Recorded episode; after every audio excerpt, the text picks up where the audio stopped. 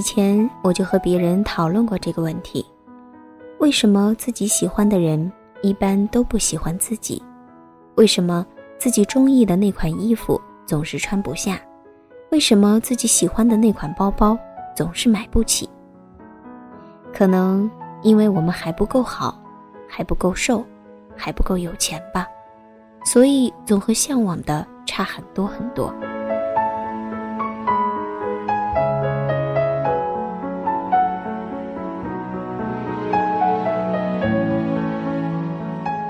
我做过特别傻的一件事，是当时和我初恋在那个单纯如白纸的年代好了三年，我无条件的相信他，当然他对我特别好，我俩放学一起去排队买一个胖阿姨家的熏肉大饼，然后他骑着电动车，跨过新老城区连接的大桥送我回家。当时我们兜里都没有钱。两个人加在一起能有五十块，都开心到不行。花一块钱买三根本地最廉价的冰棍儿分着吃，我吃一个，他吃两个。我胃不好，吃太多凉的会犯胃病。吃完冰棍后，他还得买一个暖宝宝让我贴在肚子上。当时我相当麻烦和难伺候，但他都笑着迁就说：“好的，随你。”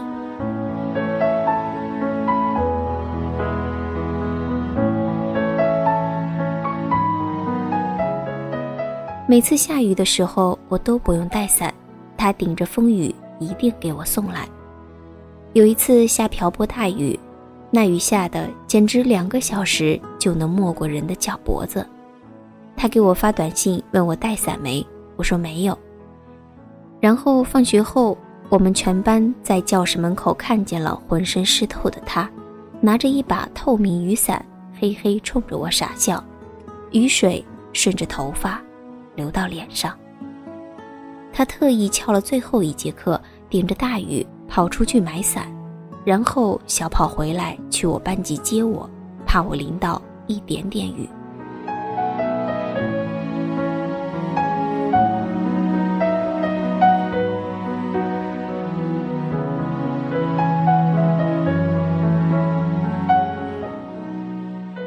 我十八岁生日的时候。他提前攒了半年钱为我买了一个钻戒，戒指是纯白金的，上面的钻小到看不见，我还是幸福的无与伦比。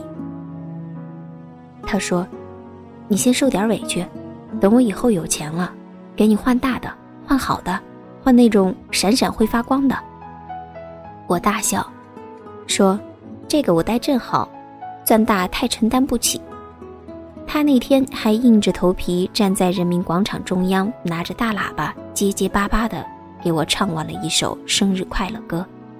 我看着周围人忍俊不禁的表情，又感动又觉得搞笑。用离我最近的那个秃头男人的话来说，就是实在太难听了，没一句在调上。他要是继续这么唱，我可扔鞋了啊！他为了让班里同学多照顾着点我。常买零食给大家发福利，每次大家看见他出现在班级门口都很开心。当时同学都形容我俩是神仙伴侣，说以后我俩要是结婚，别忘了通知班里人一声，肯定全班每个人都给我俩随份子，一千起步。这么多零食不能白吃，我俩也争点气。我们都笑着答应说：“好的，一定。”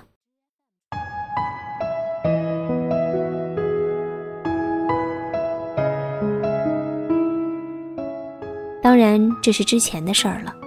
我们终于还是辜负了同学们的好意，也给他们省下了份子钱。那一阵儿，电视剧里总宣称，爱一个人就得给他充分的自由和空间。我被洗脑，根据他的建议卸载了当时刚刚流行起来的微信。他说他也卸，我们属于彼此，不想留给对方一丁点儿猜忌。然后半年后的某一天，我拿同桌的手机玩，刷新着他的朋友圈然后我看见了我初恋更新的照片状态，他在森林公园公主抱一个女孩，笑得很甜，那种笑容和眼神里溢出来的光，已经很久没对我展现了。我手抖着点开他的头像，一点点下滑。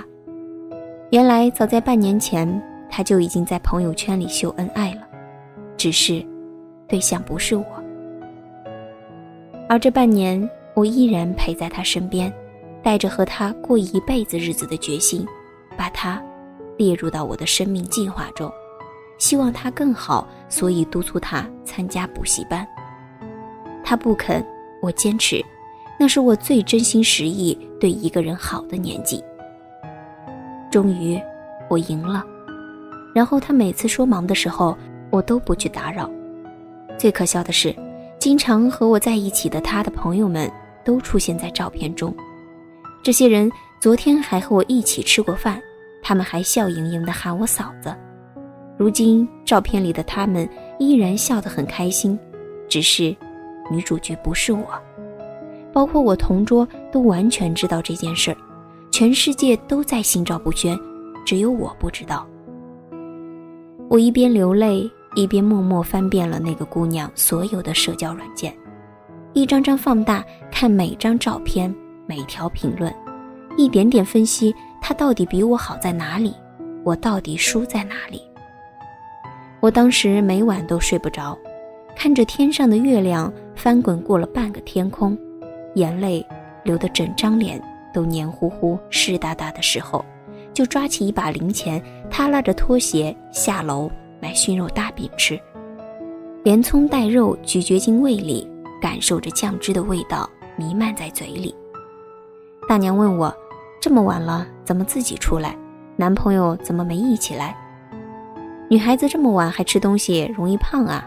胖了小心男朋友不要你。”听了这一句，我嘴里没嚼完的熏肉大饼如鲠在喉。那天晚上，我一个人走了很久。我发誓，我一定要变得很好，好到足够让他懊恼终生。他摧毁了我对感情的所有向往。很长一段时间，我不再信任任何人，心里不断重复的只有一条：要远远甩开他，走在他前面。当时已经是高三。我成绩很差，年级一共有多少人，我就排在多少人之后。他是一个浪子，因为盲目喜欢他，我也变成了所有老师都烦的不良少女。记过通报，处处有我参与。他大我一届，他家找关系送他去大连上学了。我们就在一片谩骂中分道扬镳，发誓此生老死不相往来。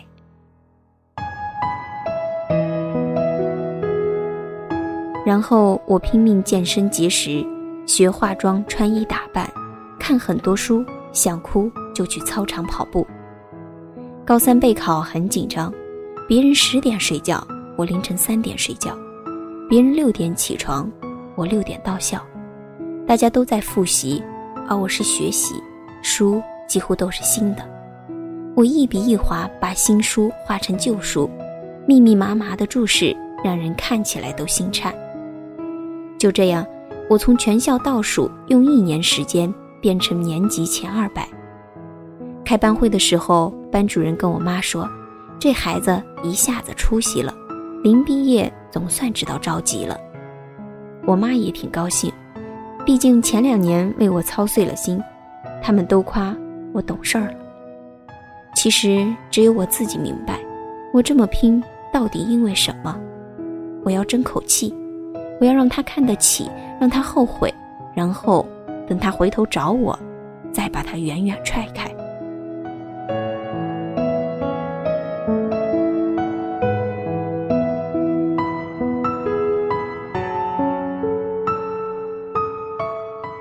高考的时候我没发挥好，数学满分一百五，我只考了五十二分，这一科迅速拉低了我的平均成绩。查分的那个晚上。全家人一夜没睡，先是兴奋紧张的等成绩，再是万般失望的惆怅不已。我妈说：“就这成绩也能上个二本，选个喜欢的城市，然后开始你的大学生活。全家人跟着你神经紧绷了这么久，没有力气重来一次了。”他问我想去哪里，我说要去大连。他问我原因，我说：“因为我喜欢海。”他说：“青岛也有海。”我说：“不行，我偏喜欢大连的海，我就要去大连。”因为大连有你，我努力这一年的意义就是想去你的城市，翻山越岭去看看，或者说气气你。我恨你到这种程度，你是不是很讶异？说点儿让你更讶异的事儿吧。你走之后，我哭了两年，从此多了一个毛病，遇风流泪，见不了强光。最后我去了沈阳。还是和大连失之交臂。那年夏天，你放假回来找我出去，说要请我吃饭，你好像没表现出多意外。我不知道你这个反应，我是该开心还是难过？开心，原来你就对我充满预期；还是难过，我做了这么多努力，你却似乎毫发无损。我在心里模拟过千万次的场景。终于出现在我面前的时候，我没有想象中的兴奋激励，反而是落寞和淡然。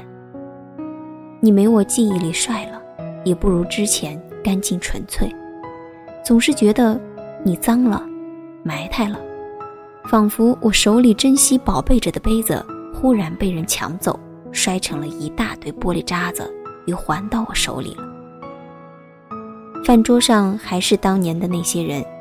一年过去，大家都没什么改变，但再也回不去了。我冷淡的和桌上每一个人僵硬的打招呼。你不断往我碗里加肉，用勺子小心体贴的捞起锅里的虾滑。酒过三巡后，你拉住我的手问：“能不能重新在一起？”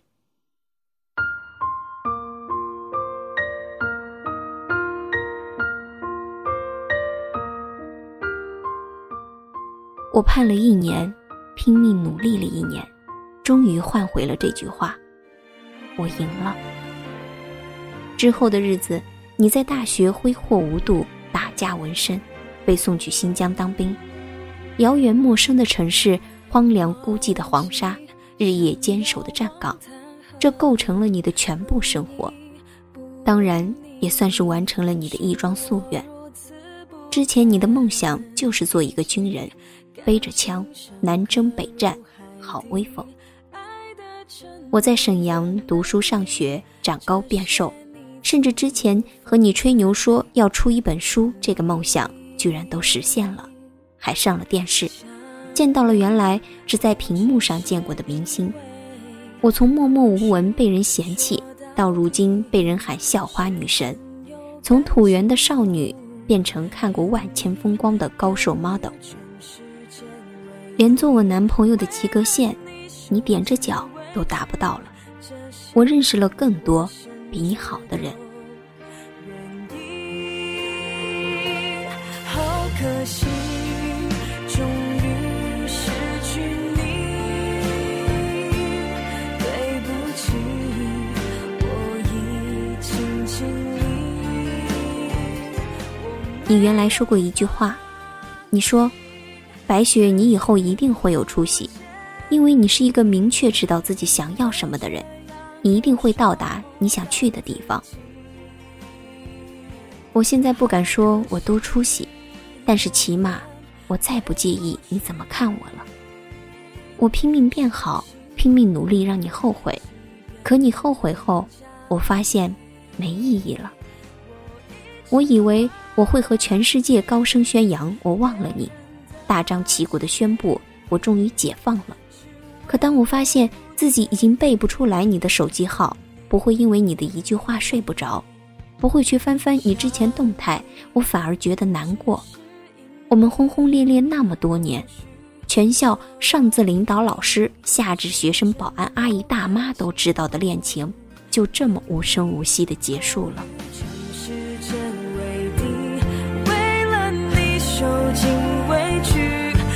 些苦我甚至都愿意。好可惜，岁月总是不经意的流淌，以为不可忘记的事情和人，还是忘记了。听人说你入伍前留下的话是：“退役一定来娶我。”这话搁以前，我又会泪流满面了吧？现在听起来，反而像是一句戏谑的调侃。你对我说过最好听的情话是：“如果这一生，我可以有九百九十九次好运，我愿意把九百九十七次都分给你，只留两次给自己。一次是遇见你。”一次是永远陪你。我一度为了这句话无法释怀，每每想到都泪如雨下。可现在，我会念旧，但永不回头。谁还在你身边，就对谁好点吧。